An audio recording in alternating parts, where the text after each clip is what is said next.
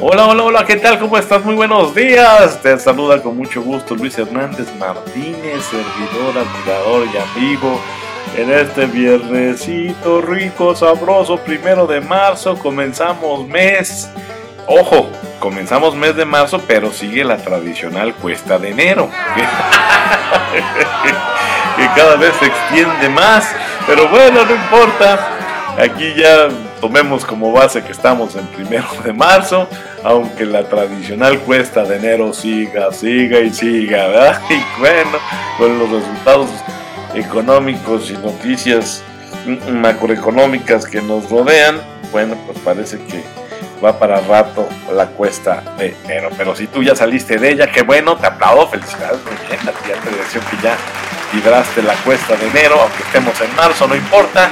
Bueno, pues felicidades, ¿verdad? ya la libraste, ya estás del otro lado. Excelente. Bueno, nosotros por lo pronto arrancamos este programa con muchísimo gusto, animosos, felices, contentos de que estés aquí una vez más, como cada 15 días, un viernes sí, un viernes no, haciendo gala, presencia en este programa Alta Dirección. Y te aplaudo a ti, audiencia mexicana, por ser tan generosa y acompañarnos y dejarnos entrar a tu escuela, a tu trabajo, a tu oficina, a tu negocio, a tu gimnasio. Ya nos dijeron también algunos que nos escuchan mientras están haciendo ejercicio, van corriendo, pues excelente, muy bien. Otras personas cuando están haciendo antesala para la espera de alguna reunión de trabajo, en fin, bueno, pues este, muchísimas gracias. Ustedes le dan vida a este programa y nosotros encantados de acompañarles donde quiera que se encuentren. Y también agradecerle a nuestra audiencia de Allende Fronteras, a nuestra audiencia internacional, que afortunadamente con gran agrado y sorpresa nos damos cuenta que crece cada día más. Muchísimas gracias por estar aquí con nosotros acompañándonos con un tema que me parece transversal, muy profundo y necesario comentarlo. Ya traía yo muchas ganas de, hablar de él porque creo que en una época como la que estamos viviendo es como nunca antes necesario eh, dotarte alta dirección de enormes dosis, grandes dosis, potentes dosis de humanismo. Y por eso es que hoy te traemos el tema de no solo de management vive el hombre. Exactamente. No solo de management vive el hombre, es de lo que vamos a, a platicar el día de hoy. Pero antes de soltarnos ya propiamente con el tema, bueno, pues agradecerte a ti que en este día tan especial, hoy que tú naciste, hoy que celebras tu cumpleaños, una fecha especial y que lo estás haciendo acompañándote de alta dirección, pues a ti muchas felicidades y para ti las tradicionales mañanitas que como dice, qué linda está la mañana en que vengo a saludarte. Venimos todos con gusto y placer a felicitarte. Exacto, exacto, exacto para ti. Desde aquí hasta allá donde te encuentres, un abrazo fuerte, fuerte, apretado, de esos que resetean el alma. Así que, ¡ay, qué rico! Uf, bueno, pues felicidades, sigue disfrutando. Hay muchas razones para ser feliz y ya sé, tampoco soy un, un este, tipo que ignore que a veces eh, hay nubarrones y que las cosas, las cosas se ponen complicadas, pero bueno, mientras haya vida y esperanza, y también se trata de que aprendas a disfrutar de las dificultades o que seas capaz de salir adelante con gallardía airoso de las pequeñas cruces que te pone la vida. O sea, también de eso se trata. Así que por lo pronto, ahorita que es un día de celebración de fiesta, pues el abrazo de parte de todos los que hacemos posible alta dirección y nuestros deseos de que te la pases increíble. Bueno, pues ya entrados en materia con el tema de no solo de management vive el hombre, te haría una pregunta. Si dentro de todo lo que tienes que hacer desde la mañana hasta la noche, todavía tendrás un poco de espacio disponible para la literatura. ¿Será que tendrás algún espacio? Es probable que de primera tú digas, ay, híjole, no lo tengo, pero mi sugerencia es que debieras hallarlo.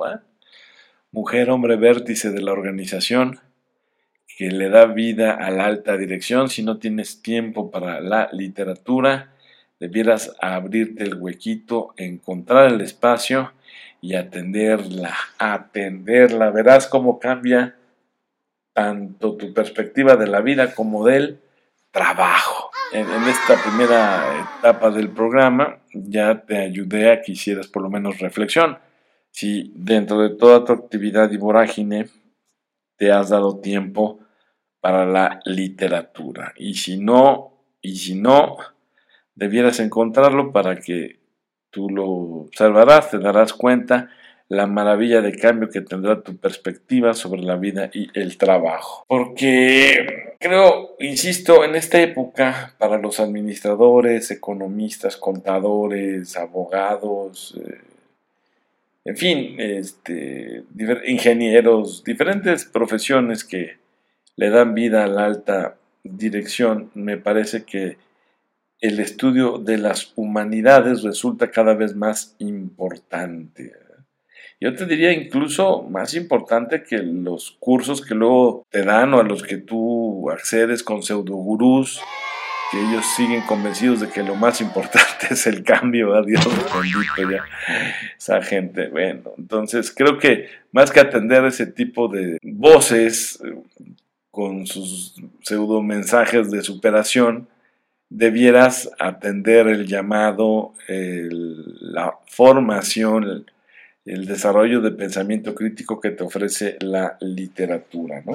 cómo expande tu fibra humanista en un mundo donde justamente está impulsado principalmente por la tecnología, justo también la tecnología te hace ver a través del espejismo de que todo es mejor a través de sus ojos, pero no necesariamente es así porque es esta vorágine, esta vida llevada a prisa, impulsada, te digo, por los cambios tecnológicos, la que te hace pensar y creer que nadie tiene tiempo suficiente como para dedicárselo a una novela de 400 páginas, ¿no? Y te di una cantidad bajita cuando tienes frente a ti ahí la bandeja de mail sin leer, los pendientes sin revisar, eh, los seminarios de capacitación a los que según debes asistir, congresos que no te puedes perder, publicaciones especializadas para ojear, en fin, bueno,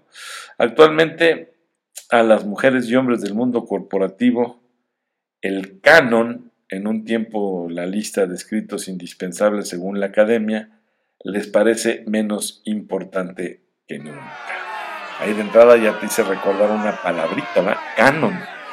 ¿Qué es eso? No es la marca aquella, ¿eh? No, no, no. No te vayas por ahí. ya te lo dije, la lista de escritos indispensables según la academia. Un canon, ¿verdad? Pero para que tú atiendas eso, dices, no, ya, qué flojera, ¿verdad? hazme el resumencito mándamelo en una cápsula y, con mucho gusto yo le entro y, me empapo. Hazme el favor, me empapo con un resumen de media cuartilla. Ya saben ellos de qué se trata y las lecciones que les dejará una novela de 400 páginas. No, bueno, rescátenlos, ¿verdad? Claro está que el que tú ignores o que te parezca menos importante que nunca el canon, pues claro está que ello no es del todo cierto. Tú eso puedes creer, eso puedes sentir, puedes pensar, incluso decir para convivir, para que no te vean como el negrito en el arroz. Eh, pero cada persona necesita, al margen de su profesión, extender la mente y reflexionar de vez en cuando si se puede más ocasiones que cada cuando, eh, sobre la condición humana. Es trascendental, es fundamental, más para ti que diriges personas, que trabajas con personas, que a través de las personas ofreces o cumples tu promesa de servicio o de producto a tus clientes. Entonces, eh, la literatura nos llama justamente a reflexionar sobre la condición humana, pero aquí viene entonces otra pregunta que quizás es más compleja. ¿Qué obras deberíamos leer y por qué? ¿Verdad? Es, eh, el amor es poco y desperdiciarlo en celos. Entonces, híjole, a qué leemos? ¿A qué le ponemos atención? ¿Cuál debiera ser el foco de nuestra atención? Porque para leer hay un montón de cosas, ¿verdad? Desde, claro, a lo mejor ya ni sabes de qué te hablo, pero algunos que sí sabrán que pues, existía o existe el libro vaquero, también algo que leer, ¿verdad? Pero de ahí hasta el Quijote, pues hay muchos, muchos grados de temperatura intelectual que atravesar. Entonces, si bien es cierto que hay mucho por leer. Aquí el tema es saber con exactitud qué debo leer si pretendo extender mi mente y reflexionar con seriedad sobre la condición humana. Fíjate que esto de qué obras deberíamos leer y por qué, afortunadamente, antes que, no, que el de la voz, afortunadamente que el de la voz, Harold eh, Bloom, un profesor de humanidades de la Universidad de Yale, maestro de inglés en la Escuela de Estudios Avanzados en la Universidad de Nueva York y ganador del premio MacArthur, editor de más de 1200 libros. Sigo hablando de Harold Bloom, ¿no? Libros de obra de crítica literaria, por supuesto, y además escritor, ¿no? Este, él eh, nos, nos legó, nos, nos dejó ya para hoy y para siempre, ¿no? Algunas de sus opiniones sobre para qué leer, por qué leer, qué puedes leer, también que no, ¿verdad? y sus consejos nos ayudan a recrearnos y a crecer en la literatura. Entonces ahí pícala al santo Google y te pido que te empapes de las eh, lecciones de Harold Bloom. Ya te dije rápidamente quién es porque lo debes tomar como líder de opinión, como referente de literatura que sí debes leer como hombre y mujer vértice de las organizaciones, porque te va a ayudar a extender tu mente y a profundizar en la condición humana. Harold Bloom, insisto, nos va a ayudar a responder preguntas del tipo, pues, ¿qué libros debo dedicar mi tiempo, ¿a qué libros les debo dedicar mi tiempo? Soy don ejecutivo ocupado, entonces yo debo saber ya bien, bien con certeza a qué libros le puedo dedicar mi tiempo.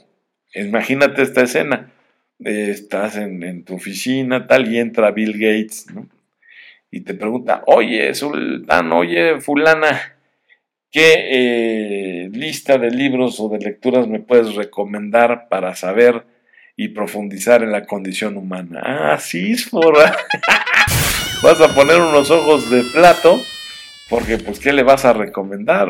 Obviamente, pues hay libros como Los siete pecados capitales de las empresas, que del autor cuyo, cuya voz estás escuchando, bueno.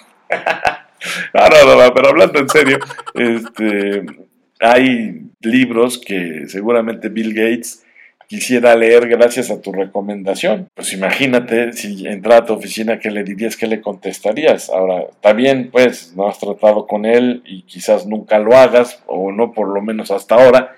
Uno nunca debe decir nunca, quizás que al rato me, me escriben y me dicen, yo ya traté con él y este y le di mi lista, ¿verdad? pues qué bueno pues que nos compartan ese momento. Pero a riesgo de sonar predecible, eh, me gustaría comenzar por sugerirte a ti, para que después se lo comentes a Bill Gates, las obras de William Shakespeare. Todo lo que posiblemente quisiéramos saber acerca de nosotros mismos, podemos hallarlo en este autor. Y tú que eres abogado, tú que eres eh, administrador, tú que te has profundizado de temas relacionados con la justicia, no me dejarás mentir que, por ejemplo, el mercader de Venecia es un emblema, un texto emblema de lo que quiere saber acerca de nosotros mismos en términos de humanidad y también lo que debes saber de las otras personas en términos de humanidad. Estos personajes que han traspasado la barrera del tiempo gracias a, la profundidad de la lección que William Shakespeare dejó para nosotros en el mercado de Venecia no tiene precio. Así que de entrada, ahí empieza a tomar nota todas las obras de William Shakespeare de las que tú te puedas hacer, de las que tú te puedas allegar, sin duda deben formar parte de tu canon si pretendes tener una mente abierta y un conocimiento más profundo acerca de la condición humana. Regresamos.